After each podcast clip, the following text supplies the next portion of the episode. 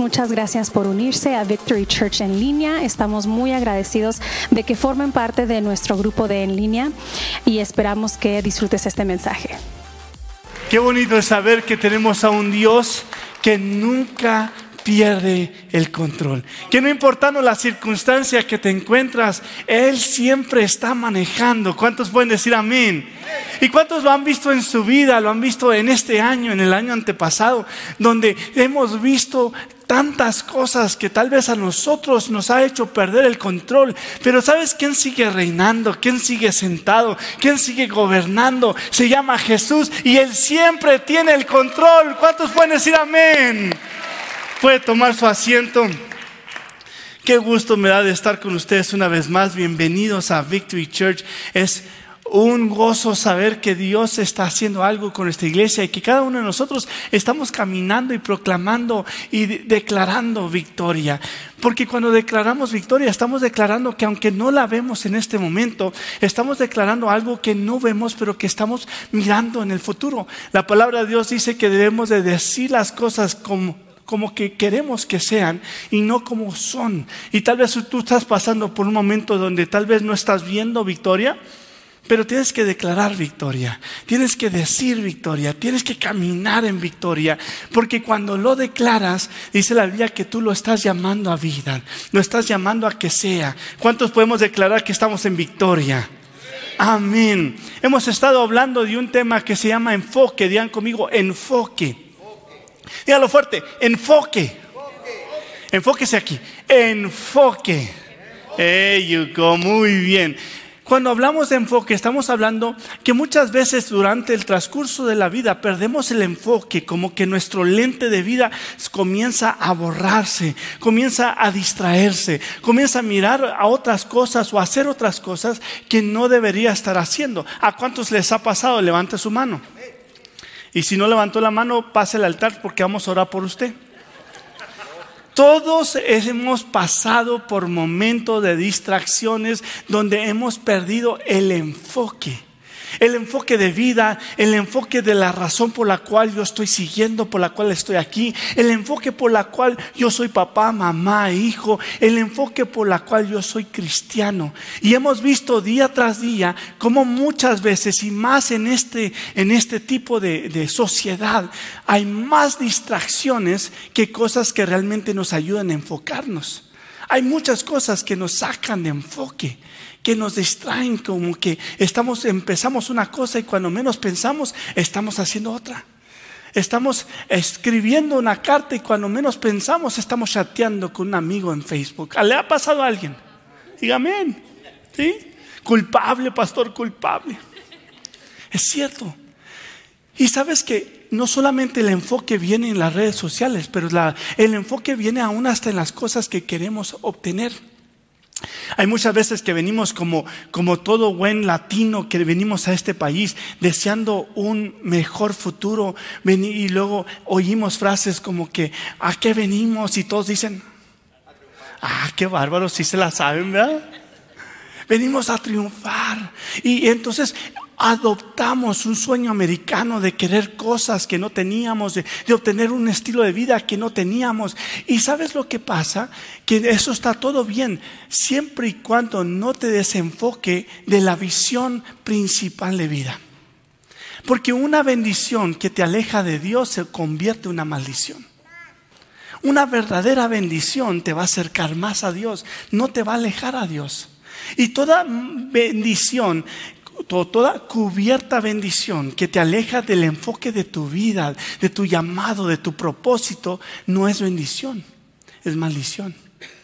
Porque lo que fuiste llamado a hacer, ahora ya no lo estás haciendo. Lo que Dios quería en tu vida que te enfocaras, llegó uno, una cosa que parecía ser bendición y nada que te robó la atención.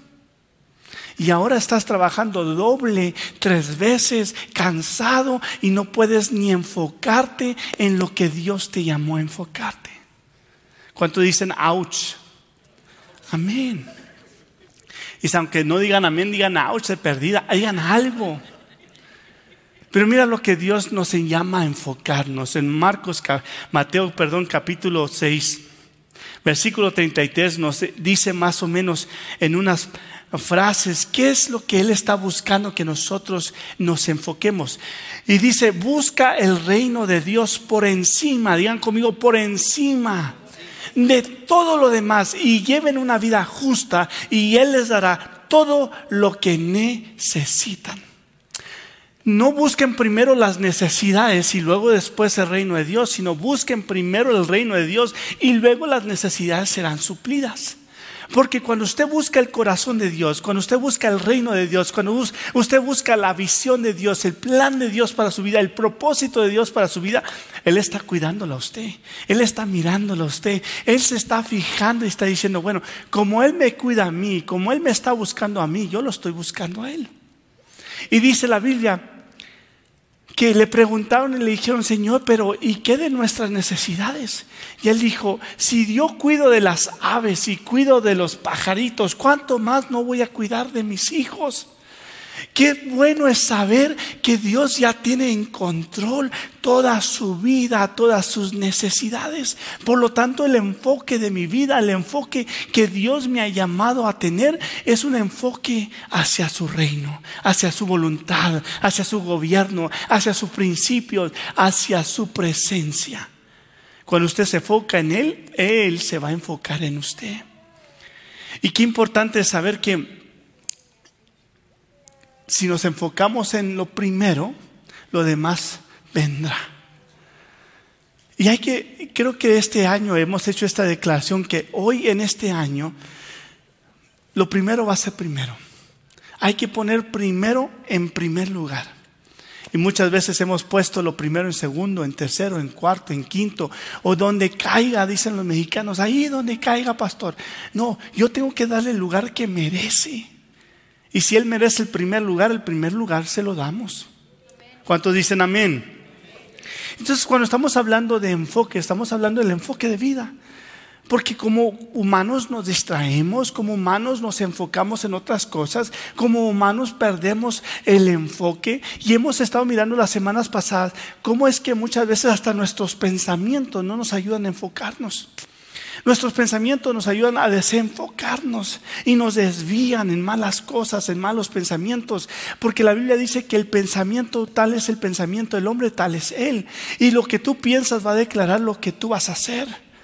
Entonces, qué importante saber que cuando tú comienzas a mirar en tu pensamiento y comienzas a, cuidar tu pensamiento, vas a comenzar a saber que Dios también va a gobernar tu vida por la forma como gobiernas tu pensamiento. Pablo nos decía en, en la Biblia está escrito que dice que enfoquémonos en todo lo bueno, en todo lo agradable, en todo lo perfecto, en todo lo justo, en todo lo de buen nombre, en esto pensar. Entonces cuando tú piensas en eso, comienzas a dirigir tus pensamientos, comienzas a transformar tu mente. Y la semana pasada miramos cómo la historia de los discípulos estaban enfocados en Jesús y que cuando Pedro logró a salir del barca, y dio un paso, comenzó a caminar sobre el agua porque tenía fe y estaba enfocado en Jesús. Pero desde, desde, el momento que se desenfocó y que quitó su mirada en Jesús, se comenzó se comenzó a hundir. ¿Cuántos se han hundido eh, en la vida del caminar? Levante la mano, sea honesto. Todos. Ha habido veces como que, Señor, ya la regué. No, ya la eché a perder. No, ya estoy a patas para arriba, decían por ahí. Y la realidad es que aun cuando tú te estás hundiendo, miramos que Dios es capaz de rescatarte, es capaz de extender tu su mano, es capaz de sacarte aún en tu duda, aun cuando te desvías tu enfoque y desvías tu enfoque en las tormentas. Qué bonito es saber que Dios no nos juzga por la forma como a veces nos hundimos. Dios no es un Dios juzgón. Muchas veces nos han proyectado una idea de que Dios está ahí con la vara o con el cinto listo para darnos unos cintarazos si nos portamos mal.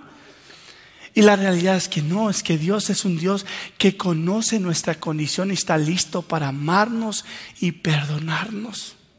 Pero hay que reconocer, hay que volver a enfocarnos, hay que volver a poner nuestro ojo y nuestro, y nuestro blanco en lo primero que es el Señor. ¿Cuánto lo vamos a hacer este año? Digan amén. Amén.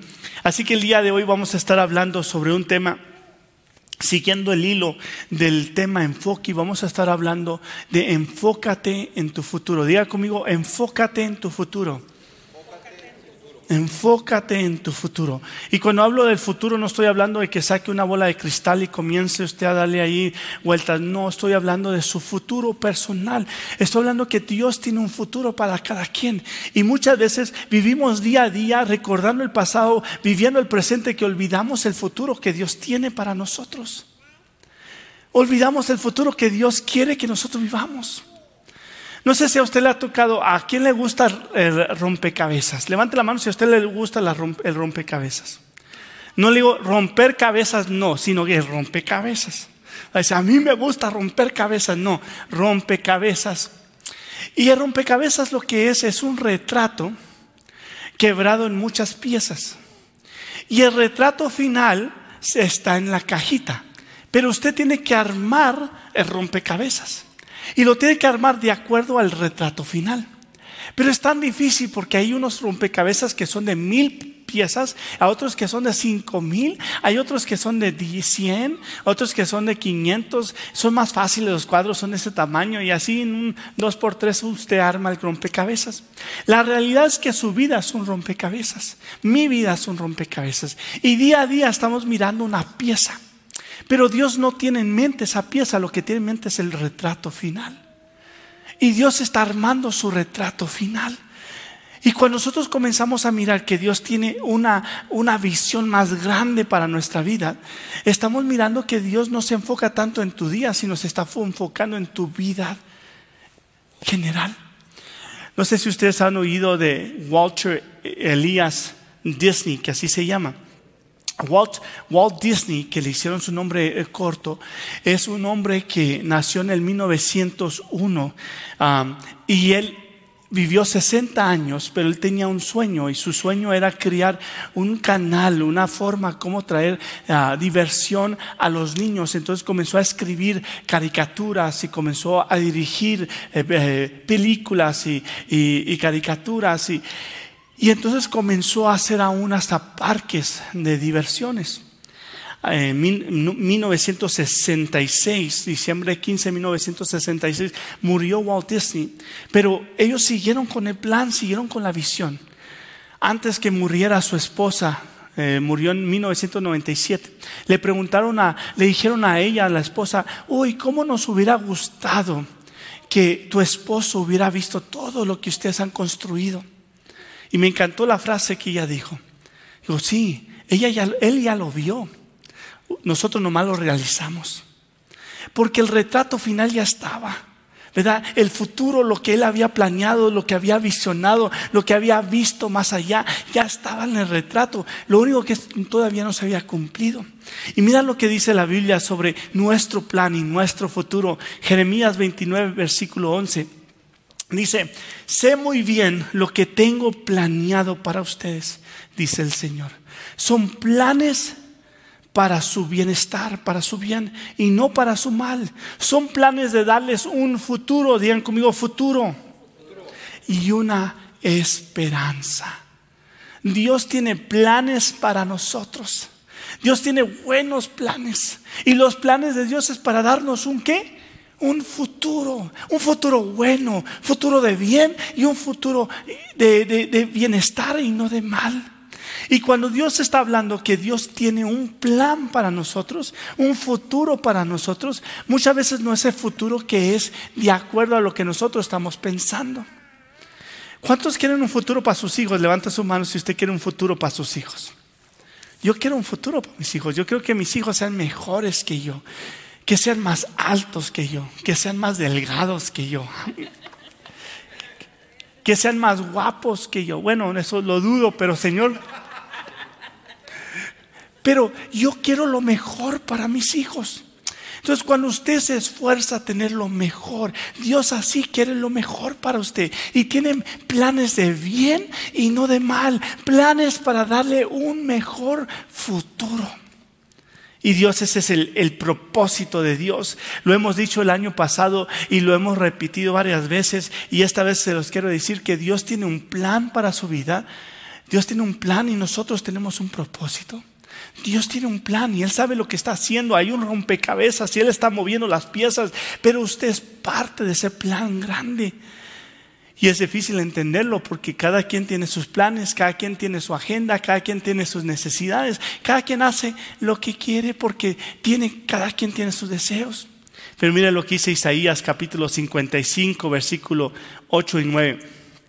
Dice, porque mis pensamientos no son los de ustedes, ni sus caminos son los míos, afirma el Señor. Mis caminos y mis pensamientos son más altos que los de ustedes, más altos que, los cielos sobre la tierra son mis pensamientos. Entonces, Dios tiene un pensamiento y unos planes muy distintos a los de ustedes. Los planes de Dios son muchos mejores que los planes que usted se puede imaginar. Dios tiene más cosas que darnos que nosotros que pedirle. Y muchas veces nos enfrascamos y nos olvidamos que Dios ve más allá de lo que usted y yo podemos alcanzar. ¿Cuántos pueden decir amén? Y tal vez tú piensas en tu comodidad, en tu estabilidad, en tu, en tu estabilidad física, emocional, financiera, espiritual. Pero dice la Biblia que los pensamientos de Dios son mucho más diferentes. Que Dios tiene planes y de bien planes para un futuro mejor. Para que el propósito de Dios se cumpla. Porque muchas veces buscamos que dentro de esos planes, dentro, dentro de ese enfoque se cumpla lo que yo quiero, mi capricho, mis deseos, mis anhelos. Pero aquí estamos hablando que Dios tiene un plan para cumplir el propósito de Dios. Para cumplir lo que Dios quiere para nuestra vida. Y creo que, creo que cada uno quiere llegar a realizar el plan de Dios para su vida.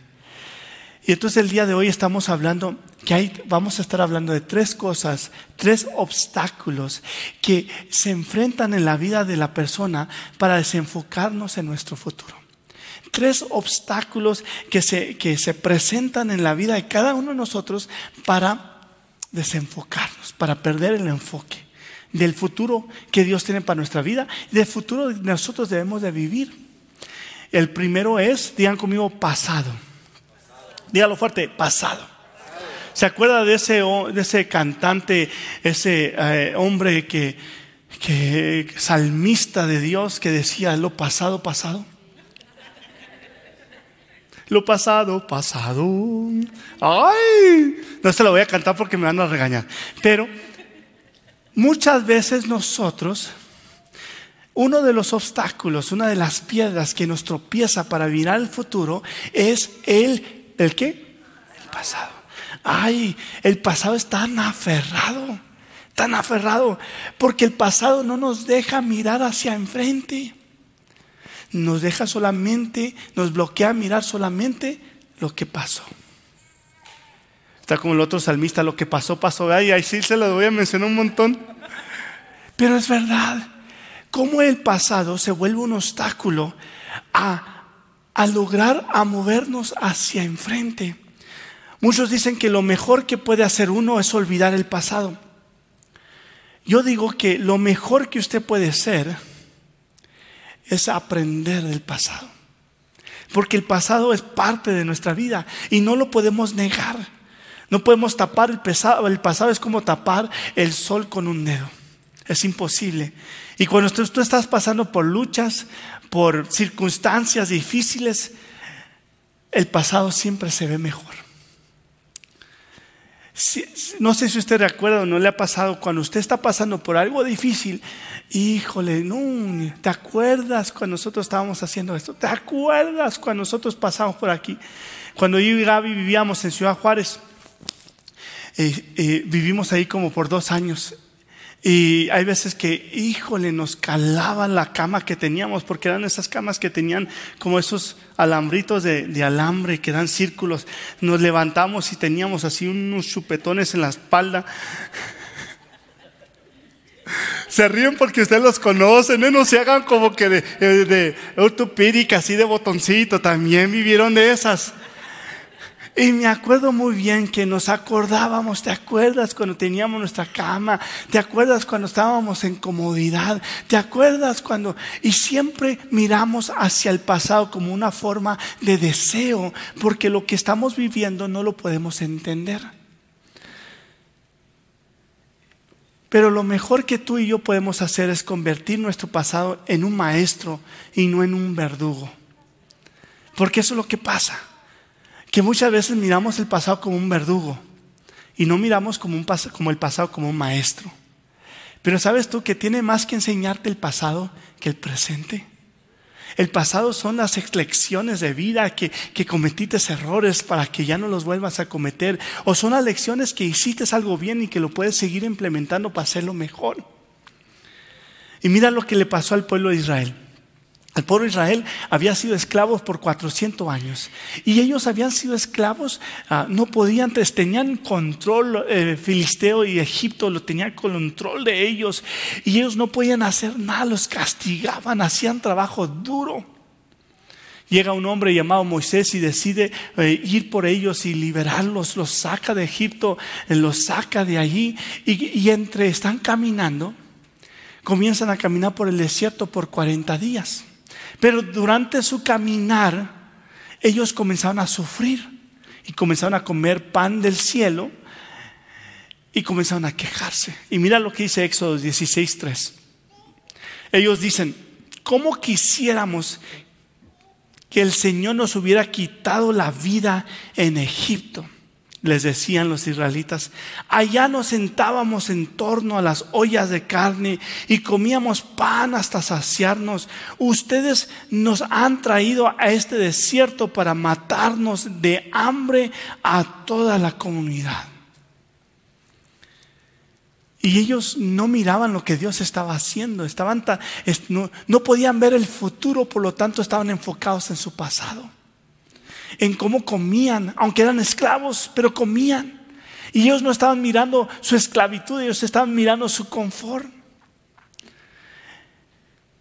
Y qué importante saber que aún en medio de los momentos difíciles que pasaste en tu pasado, era solamente para avanzarte a tu presente y para posicionarte en tu futuro.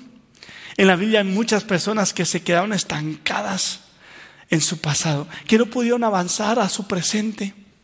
No solamente era el pueblo de Israel, también había una mujer que era esposa de Lot, que cuando ellos era tiempo de dejar el pasado y moverse hacia enfrente, y llegan unos ángeles y le dicen, dejen a, sálganse de, la ciudad de Sodoma y Gomorra, déjense, váyanse, corran de allí. y, pero les dijo, no miren atrás, no volteen, no miren a su pasado.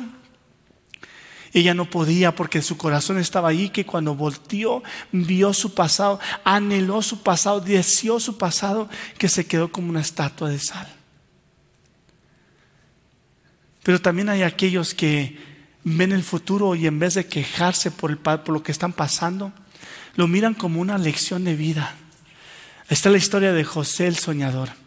Lo vendieron sus hermanos, lo acusaron de que se había acostado con la esposa del mero mero de su jefe, lo meten a la cárcel. Pero aún así, dice la Biblia que él no perdía de estar conectado con Dios. llega el momento donde todo lo que aprendió en el transcurso lo posicionó para el plan de su futuro que Dios tenía para su vida, de gobernar y ser el segundo de cabeza de rey para todo Egipto. Qué bonito es Dios, ¿verdad? Que Él usa tus malas experiencias para posicionarte en tu presente y para presentarte a tu futuro. Entonces, el primer obstáculo es el, ¿el qué? Segundo, el segundo obstáculo, la segunda piedra que no nos deja ver el futuro es nuestro presente. Digan conmigo, presente. ¿Cómo decían en la escuela cuando llamaban su nombre? presente. El concepto de vivir el presente es diferente al pasado. Porque el presente, y especialmente hoy lo estamos oyendo muy frecuente entre los jóvenes, que dicen, no, que tú puedes, que vive el momento, que yo lo, you live one, only once, y hazlo, tú puedes hacerlo. Y, eso te llama y te dice de que tienes que enfocarte en el presente. Vive el momento, vive, vive esta estación, vívelo, no olvídate lo que va a pasar, tú vive el día y el momento. Y se oye padre, se oye bien, se oye fresco, se oye chévere. El problema es cuando lleguen las consecuencias y te das cuenta que el momento eres libre para tomar tus decisiones, pero no eres libre para recibir las consecuencias. Ahí sí, Nelly. Quería tirarse del techo y ahora tiene que pagar el bill por quebrarse las dos piernas. Entonces, qué importante saber que nosotros tenemos un presente y sí debemos de vivirlo, pero muchas veces el presente se vuelve tan, tan, nos tapa tanto los ojos que nos enfocamos tanto en el presente que nos olvidamos de las consecuencias que pueden traer en el futuro. ¿Alguien le ha pasado de joven? ¿Sí? Yo tenía 17, 18 años, había agarrado mi primer carro, mi hermano me había dado mi carro, me había pasado el carro y yo estaba bien contento porque era un BMW, estaba bien bonito. Me dio, me dijo, ¿sabes qué? Síguelo pagando tú. Y yo lo agarré y yo lo seguí pagando. Y me acuerdo que era blanco, eh, los asientos eran de piel. No, hombre, especialmente en un día caliente con shorts, usted sentía ese carro. Sentía el carro. Se levantaba y le quedaba una marcota del quemazón que le daba la piel. Y me acuerdo que, yo en el momento, ¿verdad? Disfrutando el momento, disfrutando el carro, disfrutando ese, eh, le pisé al carro y estaba lloviendo y cuando le piso al carro, boom, arranca bien bonito y yo estoy disfrutando la velocidad. Cuando en medio del freeway este, hay un, hay como un, un hoyito y la llanta pasa en medio del hoyo, raja la llanta y ¡fum! me doy unas seis vueltas. Y ese carro que me gustaba, me doy vueltas y luego ya cuando llego a tener control del carro, me estampo con un, un este, una lámpara de luz, esos que habían, esos que hay en el freeway. Cae la lámpara de luz arriba del carro. Cátelas. Y, y, dije, híjole, ¿y ahora? ¿Y ahora qué pasó? Pues pasó que me llegó un bill como de dos mil dólares por el mugre lámpara que tumbé. Tuve que rearreglar el carro y solo era porque yo estaba pensando en el momento, en la disfrución, en, disfrutar, en enfocarme, en traer placer en el momento. ¿No le ha pasado? ¿Alguien ha tenido sus historias así? No se haga como que esté santo y que le prenden velas. No, no, no se haga. También todos hemos tomado decisiones donde hemos visto que después tenemos consecuencias. Mire la historia de un hombre llamado David. David era un hombre muy popular y Dios lo, lo amaba y él tenía un favor con Dios. Pero llegó un momento donde se desenfocó y se enfocó en su presente, se olvidó de su futuro. Y mire lo que pasa en 2 de Samuel, capítulo 11, versículo 2 y 3. Una tarde, después del descanso de mediodía, David se levantó de la cama y subió a caminar por la azotea del palacio. Mientras miraba hacia la ciudad, vio a una mujer de belleza singular. Oh, ¡Qué bárbaro! Una belleza singular que estaba bañándose. Y luego envió a alguien para que averiguara quién era la mujer y le dijeron, es Betsabé, hija de Eliam, esposa de Urias, el hijita, hijita, hitita. Así que David envió mensajeros para que le trajeran y cuando llegó al palacio se acostó con ella. Luego ella regresó a su casa. El enfoque de David era tan, tan presente que se olvidó que, que sus acciones podían tener una consecuencia hacia el futuro. Cuando comenzó a darle a desenfocarse de lo que Dios tenía para él y comenzó a enfocarse en su presente, en sus placeres, en lo que él quería, en sus deseos carnales, que se acuesta con Besabé. no solamente se acuesta con ella, ella se queda embarazada, él manda a matar a su, a su, a su esposo. Y entonces Dios comienza a hablarle a su vida. Y dice, porque tú mataste con espada, ahora toda tu familia va a morir de espada.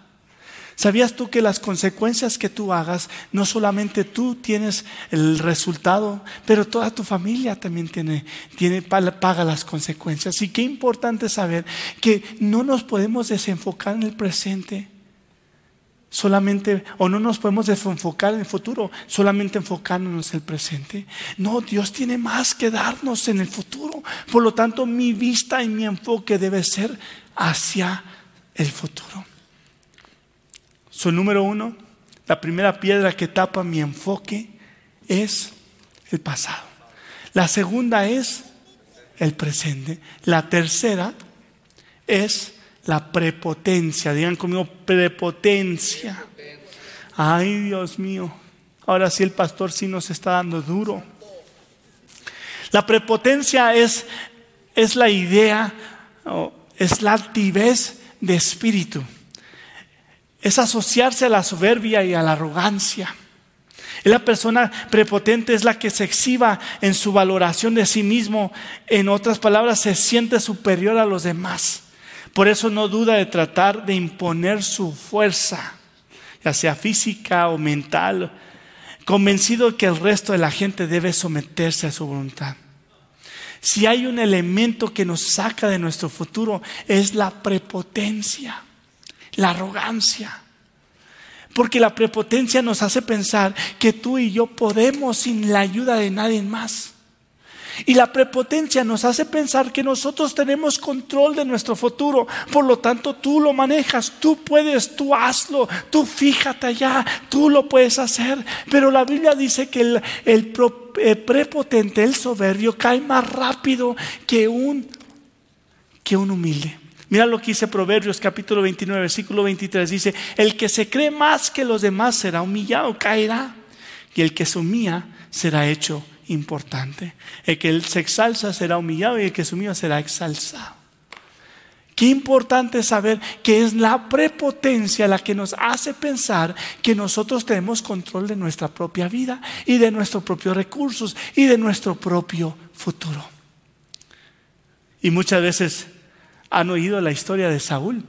El rey Saúl era un hombre que comenzó muy bien, era alto, guapo y simpático. Por eso me llamaron Saúl. No se crea, no. Y Saúl comenzó muy bien. Comenzó con la dirección de Dios. Pero a través de su gobierno y su reinado, comienza a creer que él podía hacer lo que él quería. Y comienza a ser prepotente. Y si hay algo que te aleja de Dios, es la soberbia, es la prepotencia. Si hay algo que hace que Dios se mueva del lugar, es la arrogancia, es la prepotencia, es la soberbia. Porque todos, todos son hermanos de, o todos son hijos del orgullo. Cuando una persona tiene orgullo, tiene prepotencia, arrogancia, soberbia, que dice que se creen suficientes. Y todos hemos cometido errores donde hemos dejado que la prepotencia nos haga tomar decisiones que ahora las estamos pagando. La prepotencia te hace pensar que tú tienes el control. Y mira lo que dice Salmos 138, versículo 6. Aunque el Señor es grande, Él se ocupa de los humildes, pero se mantiene distante de los quien? De los orgullosos. Qué importante saber que cuando tú reconoces que no lo sabes todo, que necesitas ayuda y que la razón por la cual tú y yo estamos aquí es porque nuestra prepotencia no nos ha llevado a ningún lugar. Entonces ahí es donde Dios nos ayuda. Sabes que la iglesia, los cristianos no son de gente perfecta. Es al contrario, los cristianos es un símbolo de imperfección. Si hay alguien tan imperfecto, somos nosotros. Y lo declaramos y decimos, soy tan imperfecto que necesito la ayuda de Dios. Porque solo no puedo.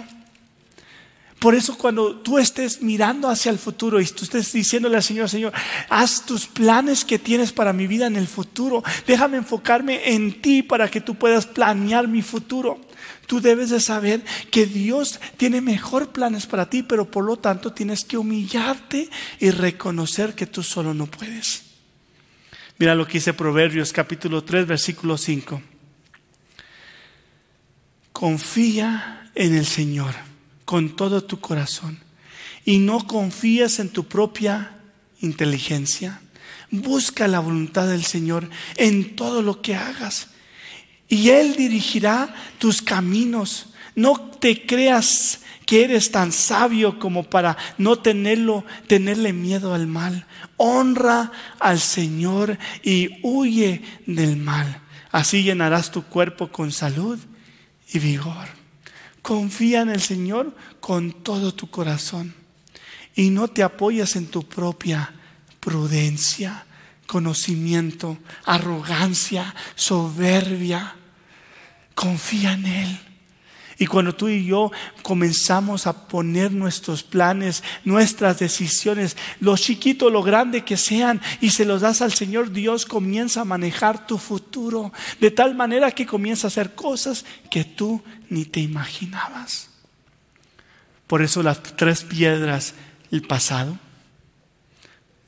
cuando sufrimos algún pasado, algo que nos, no nos deja seguir avanzar, fracaso, divorcio, malestar, enfermedad, que ahora vivimos con temor de lo que nos pasó y no sentimos que podemos alcanzar porque tenemos ese miedo.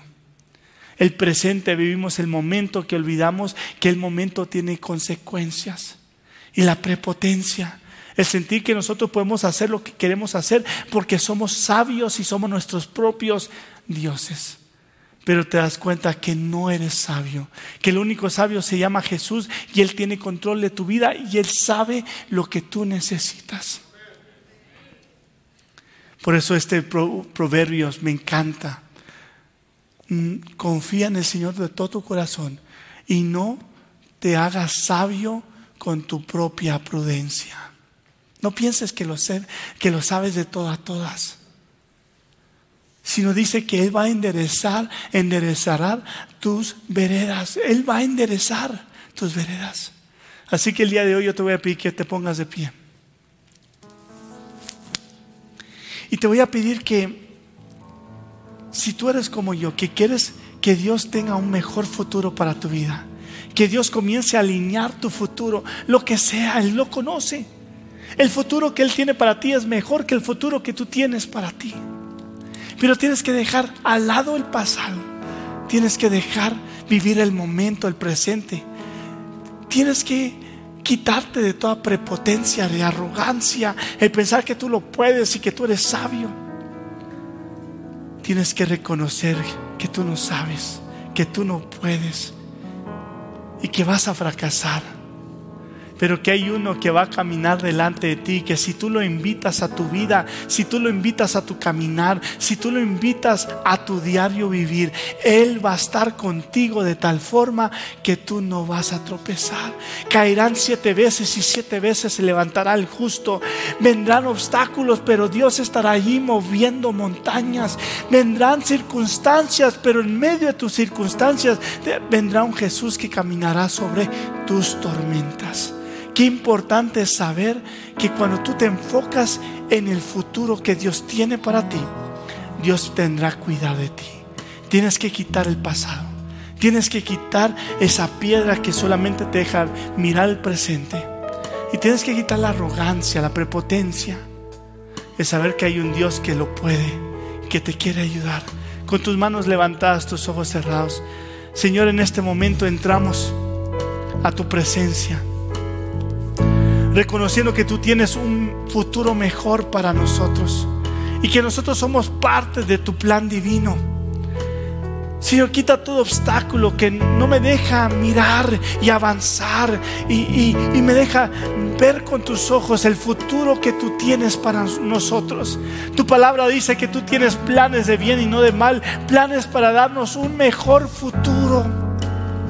Y declaramos, Señor, que el futuro, el plan, el propósito que tú tienes para nuestra vida se va a cumplir en el nombre de Jesús. Quitamos todo, toda tensión y toda ligadura de pasado que no me deja avanzar, que no me deja dar un paso hacia enfrente, que me tiene detenido por las heridas, por el dolor, por el fracaso, por el que dirán.